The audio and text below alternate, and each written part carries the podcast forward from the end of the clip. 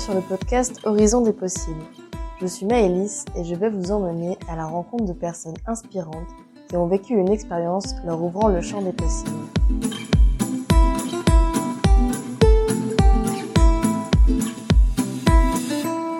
Dans ce nouvel épisode, vous allez entendre l'histoire de Justine.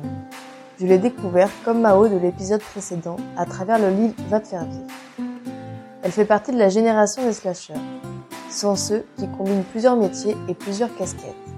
Justine est à la fois formatrice auprès de lycéens et d'étudiants post-bac, mentor pour des personnes dans le retour à l'emploi en formation courte pour des métiers en tension, babysitter, coordinatrice de la communauté paumée de Nantes liée à la communauté paumée de Mexence, et elle est co-autrice du livre Va te faire vivre. Justine a rédigé les chapitres sur l'école et les autres. Nous avons donc échangé sur son parcours scolaire personnel et sur l'importance du lien aux autres pour elle. Je vous laisse alors découvrir son histoire. Bonne écoute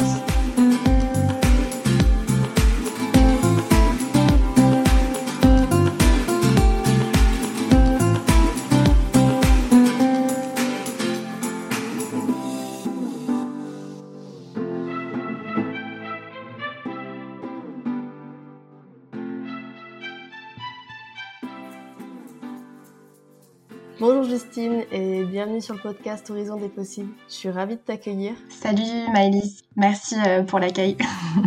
Est-ce que dans un premier temps, tu pourrais te présenter et nous dire un petit peu plus euh, qui tu es? Oui, carrément. Alors, euh, du coup, je m'appelle Justine Delahaye. Euh, J'ai quasiment le même prénom, le même nom de famille à une lettre près que Mao, qui est l'autre co-autrice euh, du livre que j'ai coécrit avec Mao et Mathieu. Donc, je suis euh, co-autrice du livre Va te faire vivre, surmonter le 21e siècle avec des potes, des bières et des idées, qui est sorti en septembre. Et j'ai plein d'autres casquettes. Je fais partie de la génération de ce qu'on appelle les slashers, c'est-à-dire euh, celles et ceux qui ont plusieurs métiers en même temps. Je suis euh, formatrice en savoir-être, savoir-devenir auprès des jeunes euh, de lycéens, post-bac et plus. Qu'est-ce que je fais d'autre? Je suis mentor aussi pour des personnes euh, dans le retour à l'emploi sur en formation courte sur des métiers en tension au sens où il y a une forte demande sur le marché du travail. Je suis aussi babysitter et d'une petite Alice de 5 ans et, également coordinatrice d'une communauté qui s'appelle Paumée de Nantes qui est liée à la communauté euh, paumée de Make Sense. C'est une communauté à la base nationale qui rassemble euh, plus de 20 000 personnes qui se posent des questions euh, sur la quête de sens dans le travail, entre autres. Et à Nantes, il y a une communauté de 2500 personnes. Voilà. Disons que dans l'ensemble, c'est à peu près ça. ça fait beaucoup. du coup, on va revenir un peu sur, sur le livre Va te faire vivre.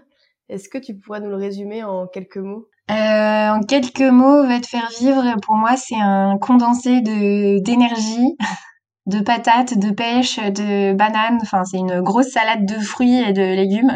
un truc qui te donne envie vraiment de d'y aller, quoi. C'est euh, Enfin, moi, ce que je ressens, c'est ce qu'on a mis de, de, de nous trois, euh, Mao, Mathieu et moi, c'est vraiment euh, tout ce qu'on a envie de transmettre euh, de nos expériences positives comme nos plus beaux échecs. Il y a un peu de ça aussi, et, et c'est vraiment ça, quoi. Enfin, je dirais le cœur du livre, c'est transmettre, vulgariser, donner la pêche, donner envie d'agir et construire un monde kiffant pour soi, les voisins, les voisines, les abeilles pour tout le monde. Ouais, et ça fonctionne bien, ça donne bien envie de se bouger après la lecture. Trop cool. et hum, qu'est-ce qui t'a amené du coup à l'écriture de ce livre? Si on remonte euh, au temps ancestral où j'avais 14 ans, non, je me souviens, ce qui est drôle, c'est que quand j'en ai rediscuté avec ma mère de, toutes ces aventures, et je me rappelle, euh, je sais qu'à mes 14 ans, je lui avais dit, euh, maman, quand je serai grande, je serai écrivaine, ce qui m'avait poussé, parce que j'aimais beaucoup lire à l'époque, ce qui m'avait poussé à faire un stage euh, de troisième d'une semaine dans une bibliothèque. C'était un stage globalement qui était très chiant, euh, mais bon, j'ai surtout couvert des livres euh, qui devaient être mis à disposition auprès. Donc, et ma mère m'avait répondu quand je lui avais dit ça, elle m'avait répondu d'accord ma fille, super, tu peux devenir écrivaine, mais d'abord faudra que tu que tu gagnes ta vie quoi. Et ce qui est drôle, c'est qu'aujourd'hui, je me retrouve à écrire un livre euh, où je pense, euh, bah, du coup, je suis rentrée dans la case des écrivaines. Euh, je ne vais clairement pas gagner ma vie. par ce biais. Donc je n'ai pas écouté ma mère. C'est peut-être toute cette histoire de comment j'ai pas écouté ma mère ou comment j'ai écouté ma mère, je sais pas trop. non, il y a un petit peu de ça, mais plein d'autres choses qui m'ont mené à écrire ce livre. C'est aussi le fait de faire du bénévolat depuis 5 ans, de rencontrer beaucoup de monde, de passer beaucoup plus par l'expérience sur le terrain sans vraiment avoir de plan euh, prédéfini. Toutes mes lectures, euh, tout ce que j'ai écouté en milliards de podcasts, tout ça a fait que j'ai eu envie de transmettre. En tout cas, que mon envie de transmettre, elle a, elle a augmenté de plus en plus. Ça, et, et sachant que j'aime beaucoup écrire, et la rencontre avec Mao, euh, puis Mathieu a mené à, à la création de ce projet.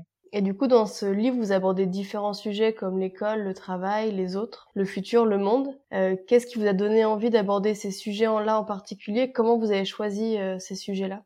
J'ai l'impression, quand je me repenche euh, là-dessus, c'était au mois de avril, mai 2020, euh, donc il y a un an et demi à l'époque, je crois que ça nous a semblé assez naturel. On s'est retrouvés dans un, tiers-lieu nantais, euh, euh, dans un café. On s'est posé, on avait chacun nos petits carnets euh, et c'est venu assez naturellement ces six thématiques qui étaient à la fois assez larges pour englober pas mal de sujets. Enfin, c'était des clés d'entrée assez larges pour parler de plein de choses et en même temps assez précises pour qu'on puisse raconter, avoir un fil rouge euh, qui, qui, une accroche qui, qui embarque, euh, qui embarque les gens. Et ce qui est drôle, c'est que en fait, on a choisi ces six thématiques parce que c'était, euh, elle nous parlait à tous les trois on a choisi et après on a fait une espèce de classement en disant ok bon on a six thématiques, on est trois, prononçons deux chacun, chacune. Et du coup on a voté chacun dans notre coin. Ok à mon avis moi je voudrais me positionner sur quelle thématique et les autres je les mettrais sur quelle thématique. Et ce qui est drôle c'est qu'on s'est retrouvés à être complètement raccord tous les trois, à se dire bah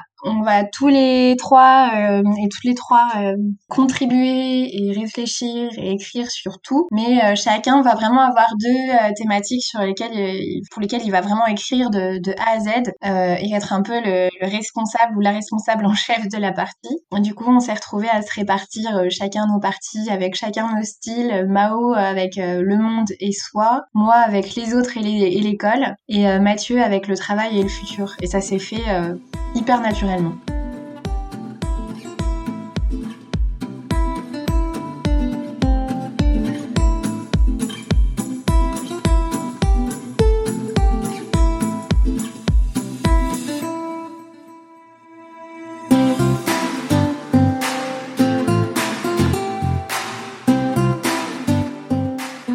Du coup, tu dis que tu as rédigé le chapitre Les autres et l'école. Ouais.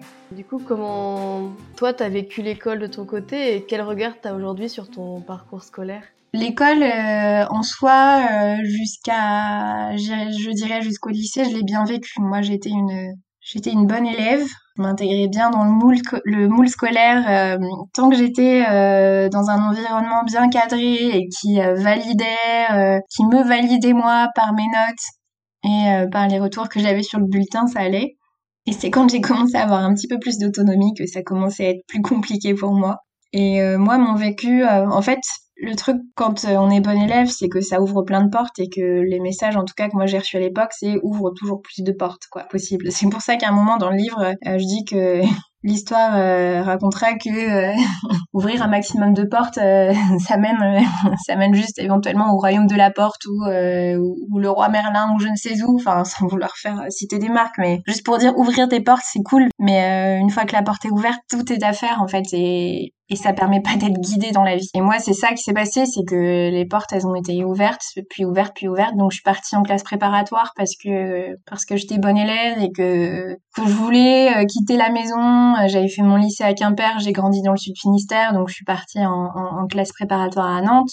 Et euh, j'avais des, bonnes notes et j'étais en économique et sociale, euh, ouais, économique et sociale, donc je suis partie en classe préparatoire aux grandes écoles c'était un peu les retours que j'avais. J'avais aucune espèce de connaissance des différents cursus. Je savais juste qu'il y avait Sciences Po, euh, les grandes écoles, les écoles de commerce, voilà. Et je savais aussi que je sentais que j'avais besoin de cadre et donc que la fac, ça allait peut-être pas euh, trop matcher avec moi et que j'allais peut-être pas bien m'en sortir. Donc euh, je suis partie en prépa. Au bout de deux ans, j'ai dégringolé dans les notes. je me suis vite démotivée, mais je suis quand même allée au bout et j'ai passé les concours et j'ai eu une école à Marseille où je suis partie ensuite en école de commerce. Et là, euh, je crois que j'ai fait ma première dépression, déprime, euh, parce que c'était pas mon monde et que en fait il y avait rien qui me passionnait, qui m'intéressait vraiment quoi. Après heureusement il y a eu la vie associative. Voilà. Le parcours sur le papier il est bon. Le diplôme, il est bon aussi sur le papier, mais euh, le résultat, c'est que j'ai fait une déprime. Euh, je me retrouve aujourd'hui surendettée à 30 ans, euh, à devoir rembourser les, les, dettes que j'ai que j'ai contractées pour pour payer mon école de commerce. Et vraiment, d'un point de vue social, je me suis retrouvée dans un milieu où j'ai tout fait pour m'insérer et où je me suis sentie mal, en fait. Voilà. Donc ça, c'est le parcours. Et après, pourquoi j'ai voulu écrire sur l'école? Bah, parce que j'ai eu cette expérience personnelle où finalement, euh, bah, je me connaissais pas et j'ai pas pu exprimer, euh, pour plein de raisons ce dont j'avais envie, euh, parce que déjà aussi, je savais pas ce que je voulais faire et que j'étais un peu mise dans un, dans un couloir euh, où il fallait avancer tout droit et toujours plus loin, toujours plus haut, toujours plus fort. Et euh, aussi parce que euh, bah derrière j'ai aussi deux petits frères qui sont qui ont aujourd'hui qui vont avoir ce mois-ci 21 ans et 18 ans et euh, je pense notamment à mon dernier petit frère euh, Aubin qui a 18 ans, qui a, était pas trop scolaire euh, pendant un long moment et qui bon là a quand même réussi à avoir euh, un bac général et à partir en fac. Mais c'est pas l'univers dans lequel il s'épanouit le plus et pourtant il, est vraiment intelligent. Mais lui, le milieu scolaire, ça a été à certains moments très compliqué. Et je sais pas, du coup, j'ai le mix de tout ça, ça a créé une espèce de colère et une envie de dire il y a il y a quelque chose qui va pas en fait et pour ensuite avoir fait euh, m'être lancé dans la vie, avoir fait un burn-out très rapidement, avoir bifurqué, avoir fait une, deux, trois reconversions, euh, j'en suis à la je sais pas combien euh, et, euh, et être rentré dans l'univers du monde des paumés lié à l'association Make Sense et d'avoir rencontré autant de gens en quête de sens, complètement perdus, malgré le fait que quand ils étaient bons élèves, ils sont allés le plus loin possible. Tout ça, ça a généré une espèce de de dire mais en fait là là ça va pas quoi et voilà voilà pourquoi j'ai écrit sur l'école et du coup c'est le quand t'interviens auprès des, lycéens et des études dans les études supérieures c'est du coup c'est par rapport à ça que que t'interviens auprès d'eux? À ce ce discours là à peu près. Disons que c'est pas l'objet direct de mes interventions. La, porte d'entrée euh, que j'ai aujourd'hui dans les lycées et les écoles euh, post-bac et dans les euh, CFA, dans les centres de formation et d'apprentissage, c'est c'est vraiment le, les, soft skills, les, euh, compétences, euh, les compétences douces, les compétences du 21e siècle, tout ce qui est savoir-être, savoir devenir, savoir se comporter, euh, communiquer, coopérer, développer son esprit critique, toutes ces compétences qui seront indispensables pour évoluer dans un, dans une société de plus en plus complexe et interdépendante et donc moi, je rentre vraiment par, par ce, ce biais-là et j'échange avec les étudiants pour qu'ils se connaissent mieux, qu'ils identifient leurs forces, leurs talents, leurs euh, et les mettre dans des dispositions où ils et elles parlent de euh, d'elle. C'est dur de parler à l'oral comme on écrit en inclusif. Et après, moi, du coup, une fois que je suis euh, dans l'entre du loup, oui, bah, du coup, j'ai un, j'ai un discours assez engagé où je les invite vraiment à dire si, si vous rentrez pas dans les clous, c'est pas grave. Et, des voix, il y en aura d'autres. Euh, et, j'ai vraiment, j'aspire vraiment à terme à devenir mentor euh, pour les personnes qui construisent leur parcours, euh, pour peu qu'elles s'autorisent à être aidées et accompagnées dans cette voie-là. Ça, je trouve ça hyper, enfin, je trouve ça chouette en fait d'intervenir. Enfin, moi personnellement, c'est pareil. Au, lycée, j'aurais adoré avoir une une intervention comme celle-ci au moment où, tu sais pas trop quoi faire et et que tu te connais pas encore et qu'autour de toi tu as plein d'avis différents et qui t'aident pas forcément à, ce que tu as envie de faire. Et c'est vrai que ça, aurait pu être. Enfin, je trouve que c'est chouette en fait de, de, mettre ça en place. Oui, carrément. Euh, moi non plus, j'ai pas eu ça euh, au lycée. Euh, très vaguement en école de commerce et encore, j'en ai assez peu souvenir. C'était plus travail sur ton parcours, ce que tu veux faire pour te vendre sur le marché, quoi. C'était plus dans ce sens-là et ça n'a jamais été quelque chose qui, qui m'a qui m'a fait kiffer quoi. Et c'est vraiment euh, par l'apprentissage, par euh, les échecs euh, une fois que je suis rentrée dans le monde du travail que que j'ai commencé à aller un petit peu plus loin que ce que j'avais à peine effleuré en surface en école quoi. Où j'ai été dans les profondeurs de OK Justine, c'est quoi tes forces, c'est quoi tes talents, de quoi t'as envie, pourquoi t'es pas bien là où t'es? Et à quoi tu veux contribuer.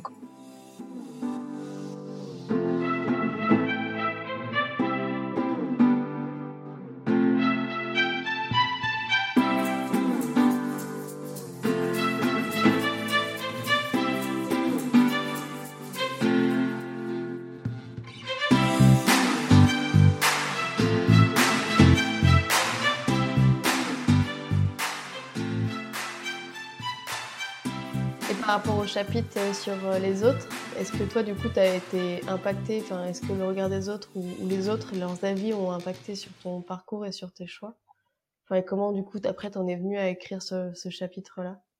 Bah, pour moi, dès le début, ce chapitre, il a paru assez évident et c'est drôle parce que parce que quand on avait discuté avec, euh, on en discutait au tout début tous les trois et par exemple, euh, par exemple, Mathieu était moins convaincu de la pertinence, en tout cas de, de ce qu'on pouvait apporter dans ce chapitre-là et euh, une fois qu'il a été écrit, il a dit ah ouais, je pensais pas que qu'on pouvait dire tout ça et il a changé d'avis. C'est bah pour moi, on est dans un monde tellement interconnecté, on est de plus en plus sur des, dans des espaces de plus en plus restreints, avec des moyens de communication de plus en plus rapides. Étant quelqu'un, euh, pour ma part, juste pour parler de moi, très très empathique, euh, très très euh, connecté aux besoins et aux désirs des autres, c'est un sujet qui, qui, me touche particulièrement, euh, de comment bien fonctionner avec les autres, comment comprendre comment ça marche, comment euh, comment on se construit euh, en relation avec les autres et ça passe par plein plein plein d'exemples très concrets et je parle notamment par exemple d'un sujet qui me touche particulièrement qui est le sujet de l'argent, le sujet de la classe sociale mais on pourrait et on n'a pas forcément abordé euh, tous les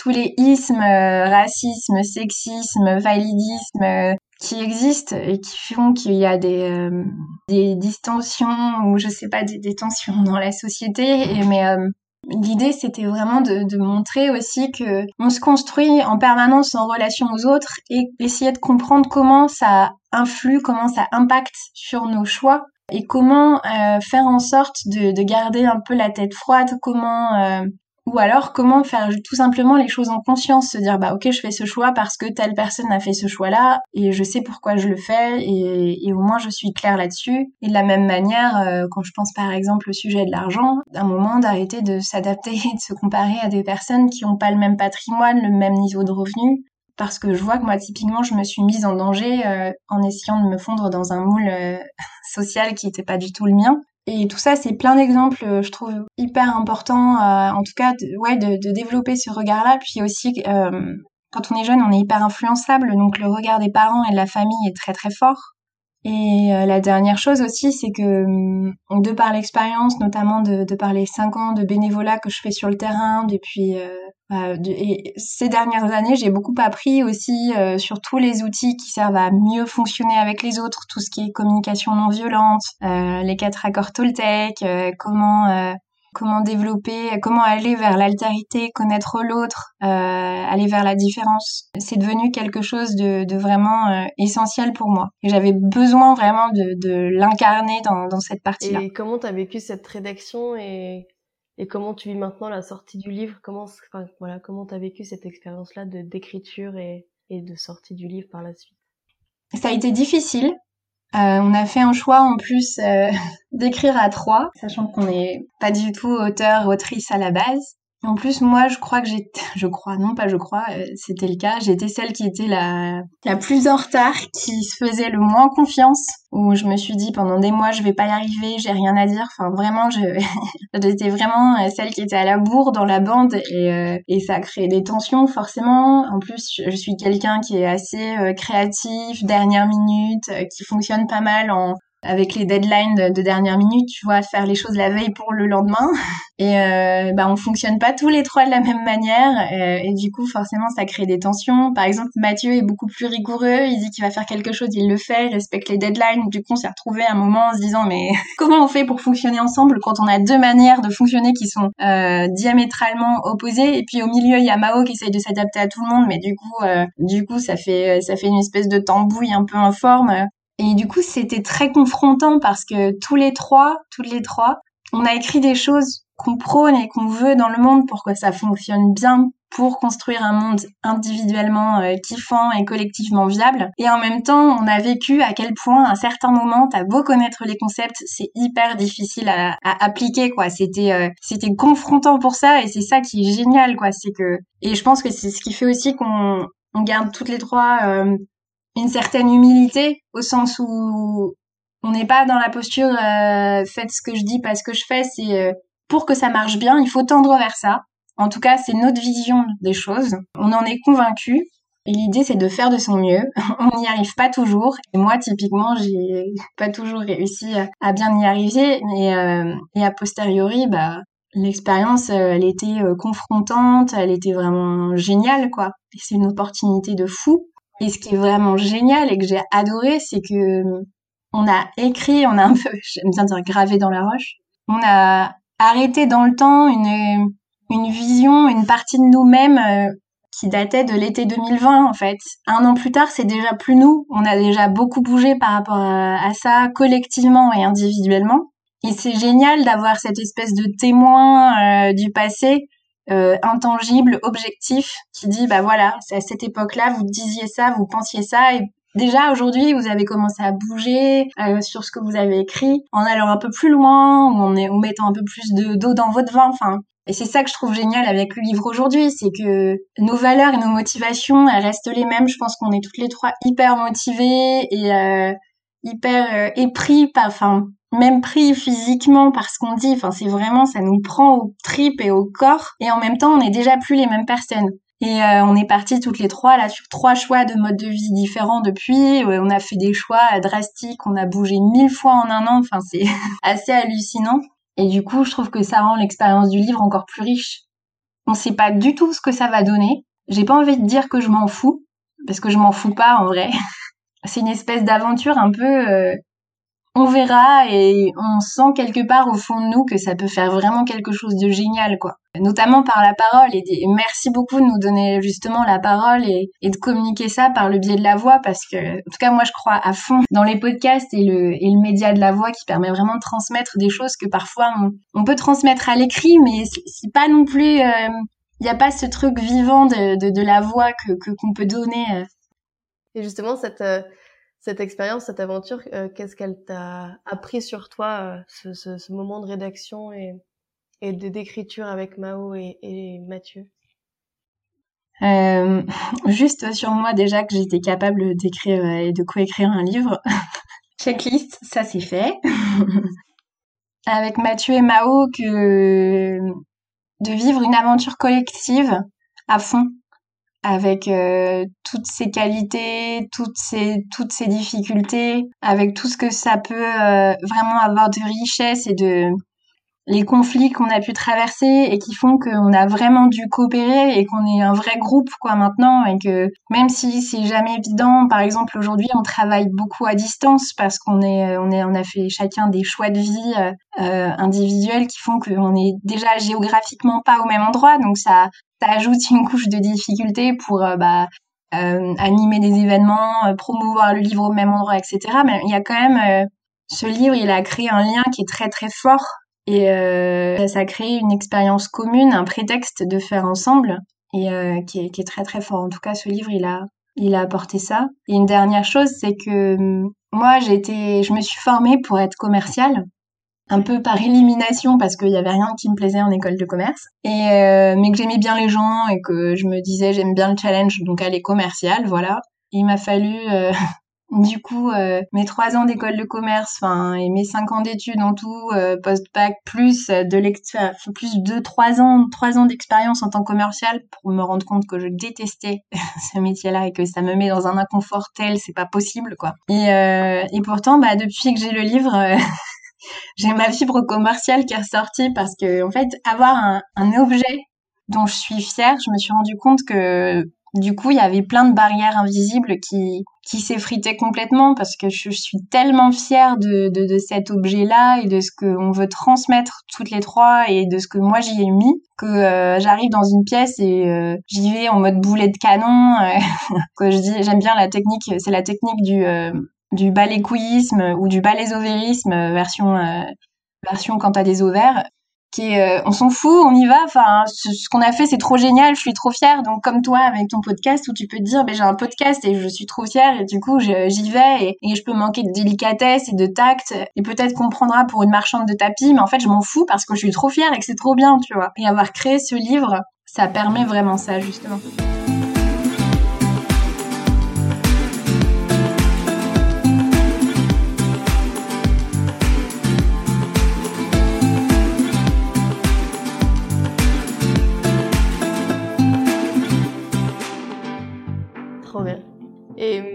Je finis toujours le podcast avec trois, trois questions.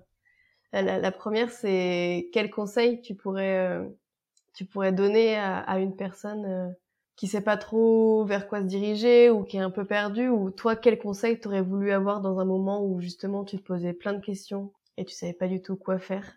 Qu'est-ce que t'aurais voulu entendre ou qu'est-ce que t'aurais voulu ne pas entendre à ce moment-là?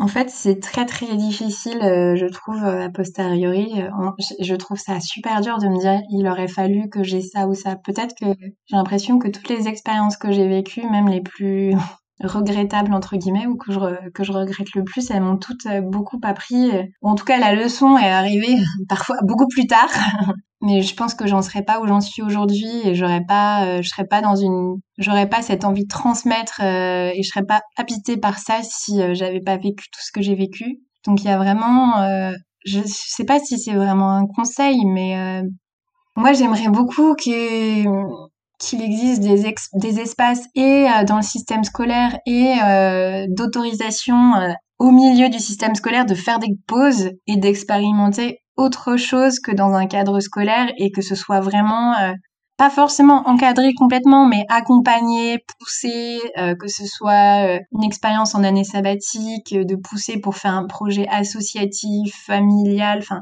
un truc vraiment de cœur, et sans mettre cette espèce de pression au bout de t'ouvrir des portes, aller le plus loin possible dans les études pour faire une belle carrière, parce que ça n'a plus de sens ça aujourd'hui, la, la, carrière n'a plus de sens, faire carrière, et la notion de, de réussite, c'est la même chose, c'est devenu quelque chose de complètement subjectif, enfin ça l'était sûrement déjà avant, mais là aujourd'hui, sa, carrière et réussite, c'est plus forcément lié. Et ouais, d'autoriser des espaces sans, sans autre euh, utilité que, que la beauté de l'action en elle-même, quoi. La beauté de vivre quelque chose, quoi. Et du coup, je saurais pas comment le transmettre en conseil personnel parce que ça, ça finit toujours en autorise-toi à tester des choses, suis tes passions, suis tes rêves. Euh, sauf que moi, je fais partie de la bande des gens qui, à la base, ont juste pas de passion et pas de rêve. Donc, euh, juste se dire que, en fait, ça va aller et, euh, et que parfois, il suffit de garder en tête qu'il suffit d'une rencontre à un moment. Vraiment, ça suffit pour euh, changer toute une vie. Et donc de, de cultiver les rencontres, d'aller euh, d'aller dans le monde, d'aller rencontrer des gens. Et, et avec ça, avec l'histoire du conseil, est-ce que tu aurais des podcasts, des films ou des livres ou une musique, un artiste, enfin je sais pas, quelque chose qui qui te parle, que, qui, qui t'inspire ou voilà, qui transmet, enfin avec lesquels te, en accord ou voilà quelque chose qui te parle ouais. moi je suis une fan inconditionnelle euh, de Mai Ua euh, qui est une blogueuse réalisatrice euh, elle n'a pas créé de podcast, mais elle participe à un milliard de podcasts. Et du coup, j'aurais envie de dire, écoutez tous les podcasts auxquels participe Mai Ua et regardez le film qu'elle a réalisé, documentaire sur sa, sa lignée de femmes, qui s'appelle Les Rivières, qui est sublime, mais vraiment sublime. D'ailleurs, elle vient de sortir avec son compagnon un film, un autre film qu'elle a réalisé avec lui cette fois, qui s'appelle Make Me a Man, euh, sur euh, ce que c'est, bah, finalement, c'est quoi euh, la masculinité? donc, il donne la parole à, à des hommes qui participent à des cercles d'hommes depuis 25 ans parfois, pour certains d'entre eux. Et vraiment, moi, je trouve que tout ce monde-là, ça me, tout l'univers qu'elle ouvre, poétique, magique, mystérieux, incarné, me transcende vraiment. Donc j'aurais envie de dire, euh, allez voir euh, Les Rivières, allez voir Make Millman. Euh, je crois qu'ils sont disponibles sur les sites de, des films respectifs et sur la plateforme de documentaires et de films Brut X de, du Média Brut. Et sinon, j'aime beaucoup, beaucoup, beaucoup le podcast Fracas J'allais dire que c'est de Charlotte Budlowski, euh, mais j'ai peur de me tromper. Mais en tout cas, le podcast Fracas F-R A-C-A-S. Et voilà. Et après, euh, allez lire Va te faire vivre. Parce que du coup, on recommande plein de podcasts et plein de livres et plein de... et pour terminer, donc là, tu nous as parlé de ton, projet, enfin du livre, etc. Quelles sont la, quelle est la suite de tes projets et dans quoi tu as envie de, de te découvrir, d'apprendre à te connaître davantage?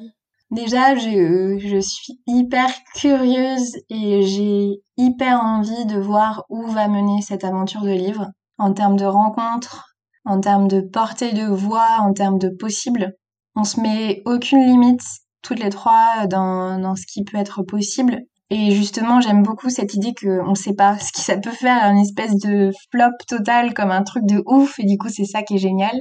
Et pour la suite, pour moi, j'ai vraiment envie de d'aller vers euh, l'accompagnement euh, des jeunes sur euh, sur la construction de parcours, donc peut-être le mentorat, et par ailleurs d'aller développer aussi toutes les thématiques autour du rapport à l'argent Là, je suis en contact avec euh, la Banque de France, euh, Nantes, euh, et de. J'ai vraiment envie d'aller dans les écoles. En fait, j'ai envie d'aller dans les écoles, notamment de commerce et aussi dans toutes les écoles, mais aussi pour aller déconstruire un peu tous ces sujets. J'ai envie de prendre la parole, j'ai envie de monter sur scène, j'ai envie de que les gens ça les prenne au tripes et qu'ils aient envie de faire bouger les choses. Enfin, voilà et, et vraiment bah, de continuer d'aller au contact des, j'ai envie de dire des jeunes, mais des plus jeunes que moi du coup qui qui sont dans, vraiment dans, plus dans une posture d'apprentissage euh, permanent, je dirais.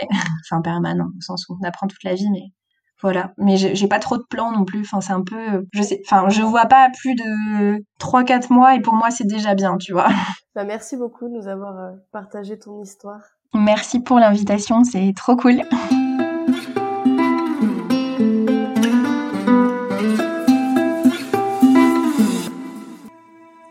Merci d'avoir écouté cet épisode. Si vous souhaitez en apprendre davantage sur Justine, vous pouvez la découvrir à travers le livre Va te faire vivre et la retrouver sur les comptes Instagram Va te faire vivre et Justine de Naonen. Si vous souhaitez soutenir ce podcast, n'hésitez pas à le partager autour de vous, à vous abonner et à laisser un commentaire sur Apple Podcasts. En attendant le prochain épisode, vous pouvez me retrouver sur Instagram à Horizon des possibles. N'hésitez pas à venir y partager vos expériences. À bientôt!